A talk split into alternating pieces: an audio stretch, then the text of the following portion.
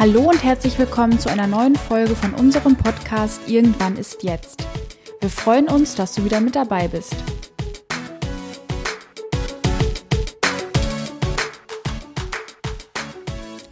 Hallo, schön, dass ihr eingeschaltet habt. Wir sprechen heute über das spannende Thema Arbeitskultur in anderen Ländern Teil 2. Bevor wir inhaltlich starten, noch einmal die kurze Vorstellung für euch, damit ihr wisst, mit wem ihr es heute zu tun habt. Wir sind Julia und Caro, arbeiten beide im Bereich Gesundheitsmanagement, Gesundheitsförderung bei der CC und Netzwerke GmbH und wir arbeiten mit Schülern und Schülerinnen, mit Pflegekräften, mit Bewohnern und Bewohnerinnen von Einrichtungen und Mitarbeitenden aus ganz vielen unterschiedlichen Branchen und Unternehmen. Julia ist dabei unsere Expertin eher im Bereich der Pflege und ich beschäftige mich im Alltag mit ganz vielen Mitarbeitenden aus ganz unterschiedlichen Branchen im Bereich des betrieblichen Gesundheitsmanagements. Bevor wir mit der Podcast-Folge starten, warne ich euch auch heute schon mal vor. Der Podcast ist zumindest teilweise auf Englisch. Wir werden aber die unterschiedlichen Ausschnitte, die wir von unseren Gästen haben, noch einmal auf Deutsch zusammenfassen, sodass auch die Personen zuhören können, welche nicht ganz so sicher im Englischen sind. Ich wage mal einen Rückblick zur letzten Folge. Wir haben uns Mexiko angeschaut mit Omar, der berichtet hat, wie die Mentalität der Menschen, wie aber auch die politischen Strukturen das Arbeitsleben dort beeinflussen. Heute wollen wir uns nochmal mit weiteren Ländern befassen und auch dort die Fragen stellen, welche uns in diesem Bereich, in der Frage, wie ist die Arbeitskultur in anderen Ländern, eigentlich interessieren.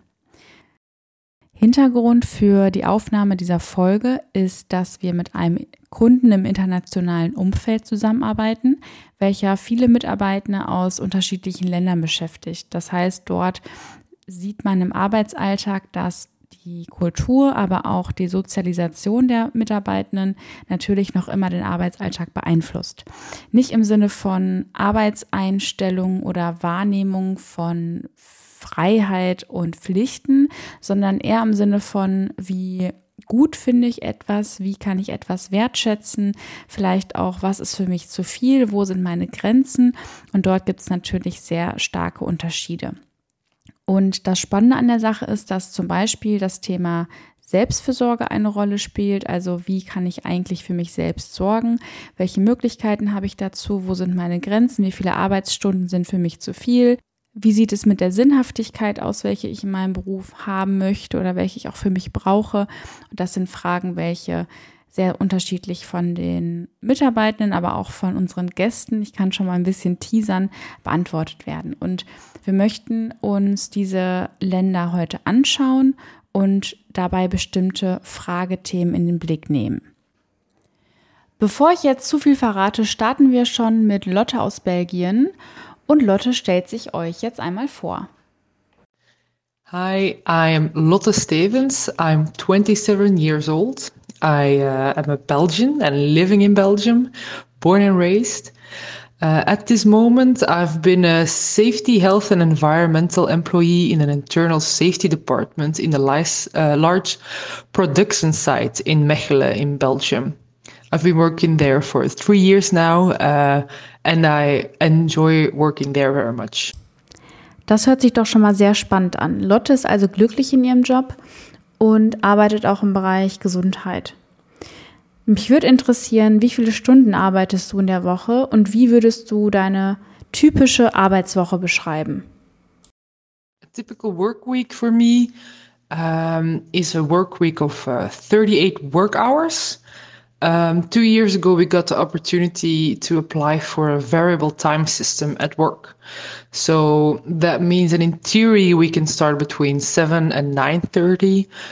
But I work at the large production site with over 1,000 uh, employees. Um, and the production isn't uh, allowed to work in a variable time system so in practice, I need to adjust my schedule mostly to that of the production line since they don't operate within that system.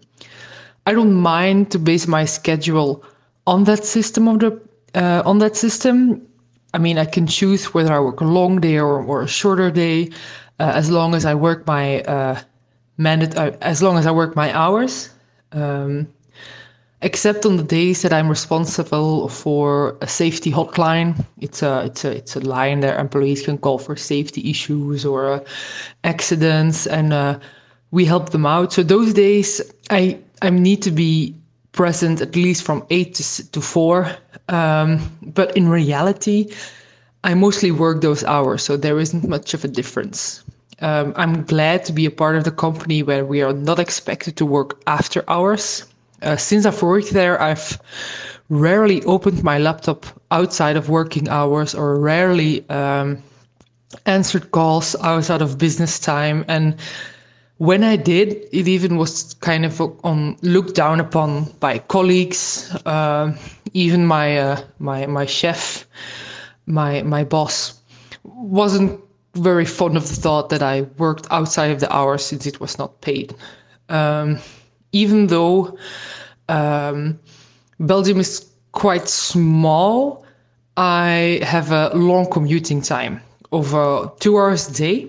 Um, oh, yeah, sometimes it's a bit less, sometimes it's a bit more. Uh, and I commute via train. Um, and I've noticed that that has a, a quite a large impact on my uh, work-life balance, um, where I um, where I need to wake up kind of uh, very early to get to my job, to be there in time, uh, to to be there when the production starts, um, and I I I notice that it gets to me. Like in the end of the week, I'm very tired, um, and I need more hours of sleep to uh, to to to get through the day. Lotte pendelt also und ist jeden Tag circa zwei Stunden mit Fahrzeit beschäftigt. Ansonsten sind ihre Arbeitszeiten vergleichbar mit Deutschland. Sie hat eine Vollzeitstelle von 38 Stunden in der Woche. Aber wie sieht es denn eigentlich mit Urlaub bei dir aus? I have a lot of holiday times.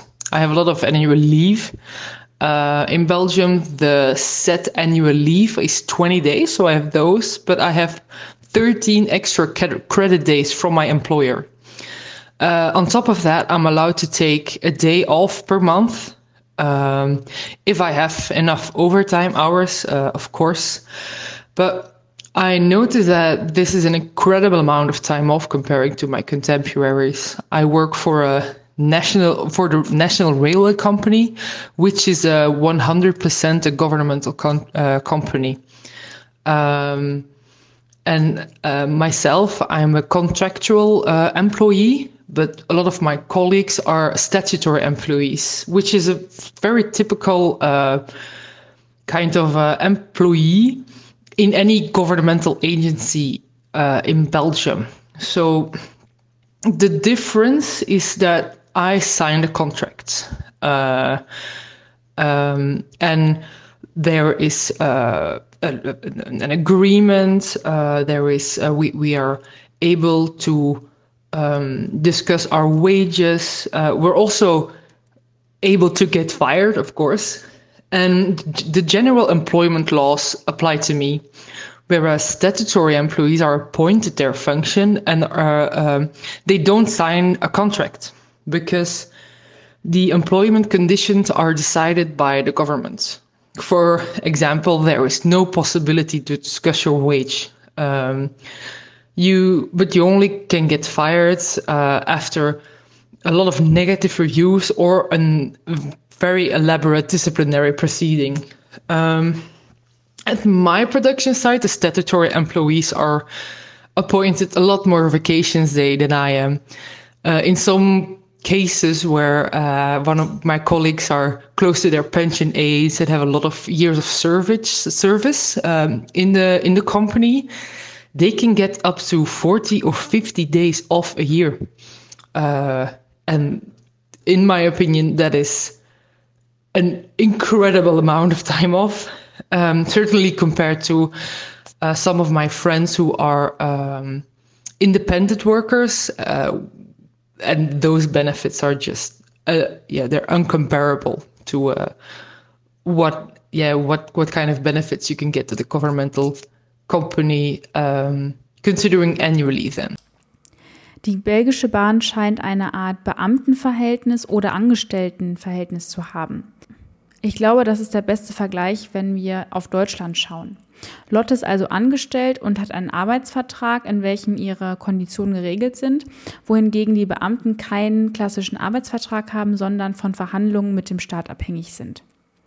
Ansonsten sind die Konditionen mit 20 gesetzten Urlaubstagen, welche jede Person hat, bei Lotte mit 33 Urlaubstagen ein bisschen besser. Außerdem hat sie die Möglichkeit, noch Überstunden freizunehmen. Jetzt ist natürlich für uns auch interessant, wie sieht es denn mit dem Jetzt ist für uns natürlich auch noch interessant, wie es mit dem Thema Vereinbarkeit von Familie und Beruf aussieht. Was passiert, wenn in Belgien jemand schwanger ist oder ein Kind bekommt oder die Frau ein Kind bekommt? In Belgium, when you uh, are blessed with a child, as a woman, you get 10 weeks mandatory man, uh, maternity leave. So you can get you get one week um, mandatory before you give birth and then nine after. Uh, it can be extended, however, uh, through yeah through the doctor's uh, uh advice. And men uh, nowadays get 15 days maternity leave. It used to be 10 days. It only just changed the 1st of January of 2021. And in 2023, it will be uh, yeah, it, it will be raised to 20 days off. However, those days for men are not mandatory, and many young parents choose, uh, at least the the the the, the male in in that uh, situations, choose not to take upon that maternity leave to out of fear to get looked down upon, or to miss opportunities. Um, for instance, miss opportunities in the future to make career, uh, to make a career or, or make a promotion, and that is something that I really, really hope that there will be a change um, in, in in our governmental system and, and in our laws. For instance, I'm I'm thinking of the system in which more Scandinavian um, countries operate, where the a woman and the man gets six months each, which looks amazing to me, and uh, I hope we can get uh, we can get that someday or something um, that leans more towards that kind of policy. Arbeitgeber unterstützen in Belgien also auch das Thema Vereinbarkeit von Familie und Beruf. Insbesondere hat Lotte angesprochen, dass Männer seit 2021 zehn Tage Sonderurlaub bekommen können nach der Geburt ihres Kindes und ab 2023 sogar 20 Tage. Dennoch sagt Lotte, dass der Karrieregedanke bei vielen Männern sie daran hindert, dieses Angebot auch wahrzunehmen, aber sie hofft natürlich sehr, dass sich das auch bald ändern wird. Jetzt haben wir über einige Themen gesprochen und abschließend würde mich nochmal besonders interessieren, Lotte, was schätzt du an deiner Arbeit in Belgien besonders? what I appreciate the most is that we have a low context culture.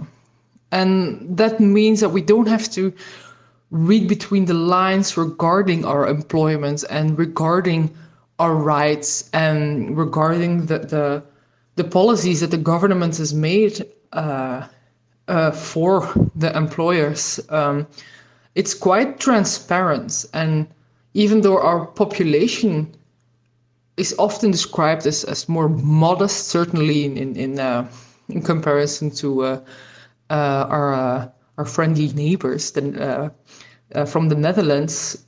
We do have the ability to speak our mind. We often choose not to or to wait longer to do it, but we have the ability, and I think that's something that I, I, appreciate a lot. We're not suppressed or, or, or anything. We can, uh, you, we, we have rights and we, we, we, we, we have those rights and they are implemented. And that's something I, I, I really appreciate to live in Belgium.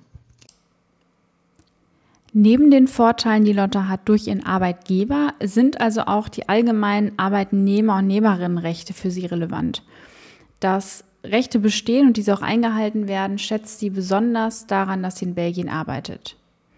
Und an dieser Stelle würde ich sagen, Lotte, vielen Dank für das Interview und wir werfen einen Blick nach Malaysia. Unser zweiter Gast in der heutigen Folge ist Inesti aus Indonesien. Sie arbeitet in Malaysia, wird euch aber sicherlich noch mehr über sich erzählen. Hi everyone, uh, my name is Inesti. I'm 28 years old. I'm from Indonesia. Currently working as senior associate for one of multinational companies that has office branch in Kuala Lumpur, Malaysia. Inesti, wie sieht denn deine Arbeitswoche aus und wie viele Stunden arbeitest du? This is my third year here. So I have to work five days a week and get two days off. But my position requires us to rotate the shift.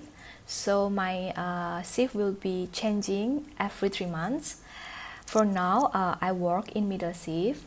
It starts at 1 p.m. and it will be finished at 9 p.m. Day to day, I have to work 8 hours a day but we got two hours lunch break and uh, meal time. Then uh, the exact time for working is six until six and a half hours.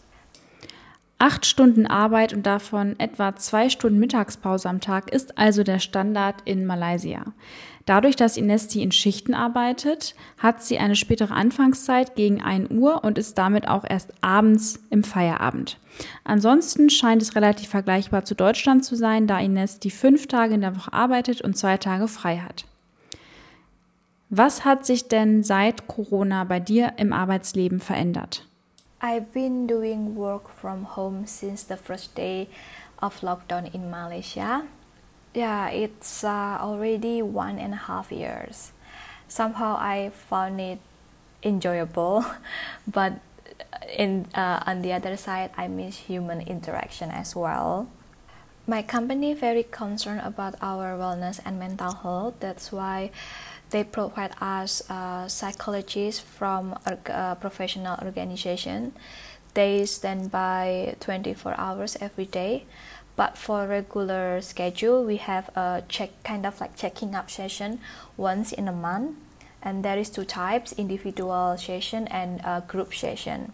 For the group session uh, we will gather with other market like from korean japanese arabic burmese thai vietnamese and so on. And uh, we will do games. And then later we will discuss uh, topics about uh, mental health awareness. For example, uh, my last month group session was talking about anger management. Uh, it's kind of like prevent us to take uh, impulsive decision when we are angry. Yeah, it's quite uh, interesting topics for me. That's why I'm really uh, happy that my company giving us chance to have something like this and it's not stop here because my company has another well-being alternative activities it's like uh, activity that can release our stress uh, like this month we have two activities to uh, kind of like make a bag from recycled materials. And then when we uh, celebrate the friendship uh, international day we have activity to make a necklace something like that. And then our company will send the materials to our home. And then later will give us a schedule. And then we just have to join which uh, schedule that suit us best. And then later we just have to follow the instruction that the coaches uh, tell, telling us to do i have uh, attended a lot of this kind of activities and i can say i, I enjoy it this is one of uh, things that I like from my company. Seit Beginn der Covid-19-Pandemie arbeitet Inesti also nur noch im Homeoffice. Das scheint normal zu sein in Malaysia. Außerdem hat sie angesprochen, dass es ein Angebot im Bereich der mentalen Gesundheit gibt vom Arbeitgeber unter anderem ein Employees Assistance Program, wo die Mitarbeitenden die Möglichkeit bekommen, 24 Stunden am Tag professionelle Hilfe zu mentalen Fragestellungen zu bekommen. Darüber hinaus gibt es viele weitere Bemühungen des Arbeitgebers im Bereich der mentalen Gesundheit, welche Inesti sehr zu schätzen weiß. Wie sieht es denn mit deinem Urlaub aus und mit Tagen, an welchen du frei hast? Was machst du gerne? Then, uh, for holidays, we got 12 days annual leave. But as I told you in the beginning that we're working in a shifting rotation, we got benefit uh, additional annual leave. For example, last year uh, I got 22 in total, 22 annual leaves. So it's quite often that I taking break from work. Since COVID-19 hits us and um, our life is changing differently, uh, every time I have uh, off days or uh, long holidays, I will just taking online course or just um, join art class or uh, reading a book because uh, in Malaysia we still cannot go out. So yeah, for now that's the things that I can do. In Malaysia gibt es also zwölf Urlaubstage für Mitarbeitende. Durch die Schichtarbeit hat Inesti einen Zuschlag von zehn weiteren Urlaubstagen, sodass sie an 22 Tagen im Jahr freimachen kann. Dadurch, dass sie noch immer gezwungen ist, viel, viel Zeit zu Hause zu verbringen, hat Inesti sich offensichtlich kreative Hobbys gesucht. Was mich noch interessieren würde, ist natürlich die Chancengleichheit und auch die Frage danach, inwiefern es Elternzeit in Malaysia gibt und welche Chancen auch Frauen haben. And uh, for changes, uh women have in my country, I think it's better now because for not a lot of uh, important position that uh, women uh, have it, like in the ministry, vice president, and then even I can give you example in my house because my sister and my mother working for government and they have a quite high position. Yeah, I think the change is a is a is a way better than uh, 10 or 20 years ago and um, my sister just gave a birth and um, so i will take the, the example from my sister. Uh, she still got the salary she still got the support and she got three months off uh, from work to uh, take care of the baby. And then later she have to just have to go back for work uh, after the three months off it's done. Es scheint viele Veränderungen gegeben zu haben in den letzten Jahren, was Frauen- und Chancengleichheit angeht.